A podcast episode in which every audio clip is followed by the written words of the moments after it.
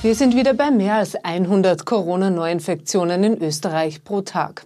Kommt jetzt auch wieder die generelle Maskenpflicht? Nach dem gestrigen Stauchaos droht dem Projekt Autofreier Hauptplatz bereits wieder das Aus. Und Barack Obama, Elon Musk und Bill Gates sind Opfer einer Hackerattacke auf Twitter geworden. Herzlich willkommen bei OEN Kompakt. Mein Name ist Jasmin Baumgartinger. Es hätte der Startschuss für ein klimafreundlicheres Linz sein sollen. Stattdessen ist der erste Tag des Pilotprojekts Autofreier Hauptplatz zum Fiasko geworden. In der Stoßzeit zu Feierabend haben sich am Mittwoch in der Innenstadt massive Staus gebildet. Nicht der Hauptplatz allein sei aber schuld gewesen, heißt es heute bei der Linzer Polizei. Eine zeitgleich stattfindende Demo von Radfahrern auf der Nibelungenbrücke habe das Problem zusätzlich verschärft. Verkehrsstadtrat Markus Hein von der FPÖ kündigt jetzt das Ende des autofreien Hauptplatzes an, sollte es wieder zum Verkehrschaos kommen. Erneut haben sich seit gestern mehr als 100 Personen in Österreich mit dem Coronavirus infiziert. Die Zahl der aktuell Erkrankten ist damit österreichweit auf mehr als 1300 angestiegen. Die meisten Neuinfektionen hat es mit 37 wieder in Oberösterreich gegeben. Und das, obwohl hier seit einer Woche wieder die Maskenpflicht gilt. Aber auch in Niederösterreich steigen die Zahlen an. Der am Dienstag bekannt gewordene Freikirchencluster in Wiener Neustadt umfasst heute bereits 22 Fälle. Angesichts der steigenden Corona-Fallzahlen in Österreich warnt heute Ärztekammerpräsident Thomas Seckeresch vor der wachsenden Sorglosigkeit in der Bevölkerung. Kaum jemand trage freiwillig einen Mund-Nasenschutz.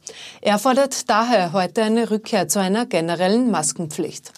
Die Maskenpflicht sollte überall dort gelten, wo man in geschlossenen Räumen auf andere Menschen trifft und sich über Tröpfchen gegenseitig anstecken könnte.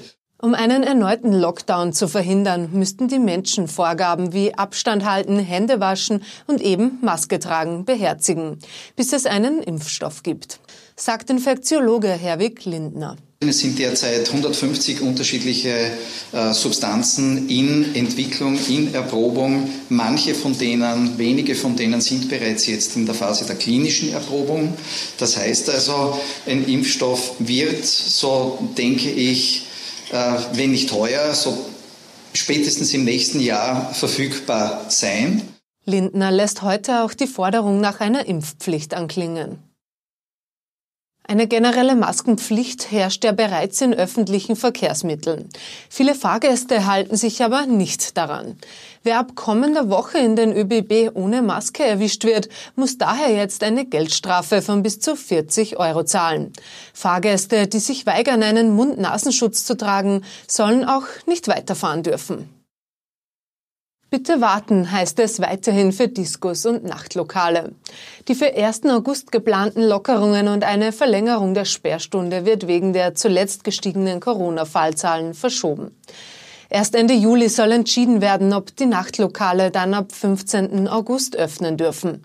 Die heimischen Gastronomen sind damit aber nicht allein. Auch in Irland bleiben die beliebten Pubs jetzt länger geschlossen als ursprünglich geplant. Vorerst einmal bis 10. August. Viele Unternehmen rechnen damit, dass ihre Mitarbeiter auch nach der Corona-Krise vermehrt von zu Hause aus arbeiten werden. Das zeigt eine aktuelle Studie, bei der 300 Unternehmer befragt worden sind. Letztlich hat die Corona-Krise auch dazu geführt, dass jetzt vermehrt mit digitalen Kommunikationstools gearbeitet wird. Zudem sei auch die virtuelle Verfügbarkeit in Unternehmen wichtiger geworden. Am letzten Tag des Ibiza-Untersuchungsausschusses vor der Sommerpause hat Gregor Adamowitsch von der Wirtschafts- und Korruptionsstaatsanwaltschaft für Aufregung gesorgt. Er hatte einen ihm anonym zugespielten USB-Stick mit brisantem Inhalt mit. Einem Dokument mit ÖVP-Wasserzeichen, in dem über die WKSTA hergezogen wird. Genau gegen solche politischen Angriffe auf seine Behörde wehrt sich Adamowitsch heute. Eine Antikorruptionsbehörde könne nicht everybody's darling sein, sagt der Oberstaatsanwalt auch in Richtung Bundeskanzler Sebastian Kurz, der ebenfalls Kritik an der WKSDA geübt hatte. Dutzende Prominente sind gestern Opfer einer Hackerattacke geworden, bei der mehr als 100.000 Dollar erbeutet worden sind. Unter ihnen Politiker wie Barack Obama oder Firmenchefs wie Microsoft-Gründer Bill Gates und Tesla-Chef Elon Musk. Attackiert worden sind die Accounts der Betroffenen auf Twitter. Der Kurznachrichtendienst verspricht jetzt schnellstmögliche Aufklärung. Der EuGH hat die Datenschutzvereinbarung Privacy Shield zwischen der EU und den USA gekippt. Die Übermittlung von personenbezogenen Daten, etwa über Facebook, sei EU-rechtswidrig, heißt es in dem Urteil. Ein voller Erfolg für den österreichischen Juristen und Datenschützer Max Schrems, der einen Stopp der Datenübertragung in die USA gefordert hatte. Im vergangenen Jahr hat die Zahl der Heiratswilligen in Österreich abgenommen. Das zeigen aktuelle Zahlen der Statistik Austria.